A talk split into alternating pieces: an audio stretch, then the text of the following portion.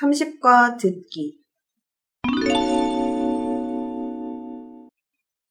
무슨 일 있어요?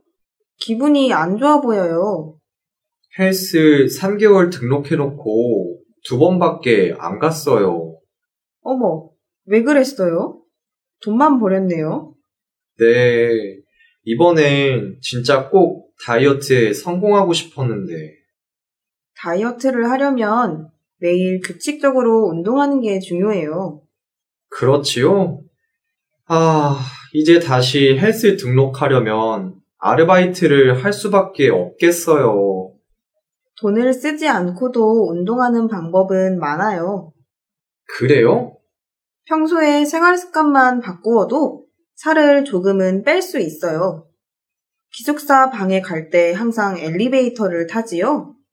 그럼 7층인데 걸어 올라가요? 오늘부터 계단으로 걸어 올라가 봐요. 매일 그것만 해도 몸이 달라질 거예요. 그리고 지하철역 갈 때도 마을버스나 킥보드 타지 말고 걸어가요. 그렇게 하면 진짜 살이 빠질까요? 식사 습관도 바꾸면 좋아요. 밤에 간식 많이 먹지요?